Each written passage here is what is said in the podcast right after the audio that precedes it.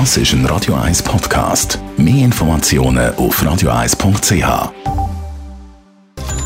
Netto, das Radio 1 Wirtschaftsmagazin für Konsumentinnen und Konsumenten. Adrian Sutter. Die Corona-Krise dürfte in der Weltwirtschaft in diesem Jahr Einbußen der Höhe für zwischen 6 und 9 Billionen Dollar bringen. Das hat die Asiatische Entwicklungsbank ausgerechnet. Das wäre die Einbuße von fast 10 Prozent vom internationalen Bruttoinlandprodukt. Der US-Sportartikelhersteller Nike rechnet mit einem Gewinnrückgang. Je nach Land sagen zum Teil noch fast die Hälfte von ihren Filialen offen.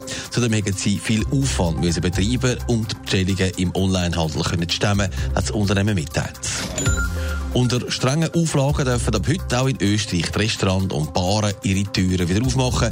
Gemäss der österreichischen Wirtschaftskammer wird aber jedes zehnte Restaurant zubleiben, weil sie die Auflagen wie Abstandsregeln nicht können so einhalten können, dass für sie eine Eröffnung würde rentieren ja, du sagst es, was Österreich ab heute gilt, ist seit dem Montag in der Schweiz eine Tatsache. Gastrobetrieb können wieder offen haben. Allerdings, auch unter strengen Auflagen, Adrian Sutter, kann man schon ein bisschen Bilanz ziehen nach einer Woche? Gut, der persönliche könnte sein. Nein.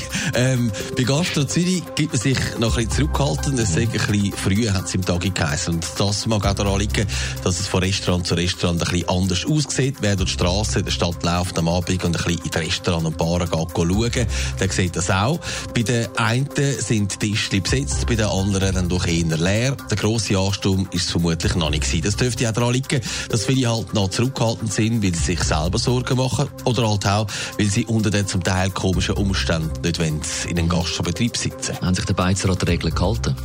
In verschiedenen Medien kann man heute von ersten Bilanzen in verschiedenen Kantonen lesen. Die sind mehrheitlich positiv. Es gibt aber auch Restaurants die sich gar nicht daran gehalten heisst zum Beispiel aus dem Solothurnischen. Was man in Zürich kann sagen, da hat sich der ein oder andere doch etwas einfallen lassen. Zum Teil ist regelrecht professionell mit Plexiglas geschaffen worden. An anderen Orten sieht es, ja, eher so ein bisschen behelfsmäßig aus. Zum Glück sind Baumärkte wieder offen, denkt man sich da.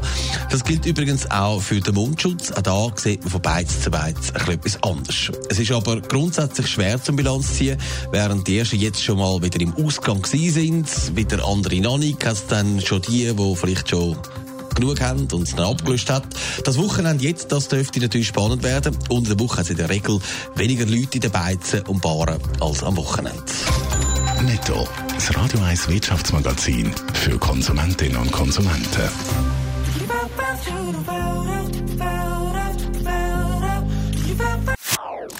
Das ist ein Radio 1 Podcast. Mehr Informationen auf radio1.ch.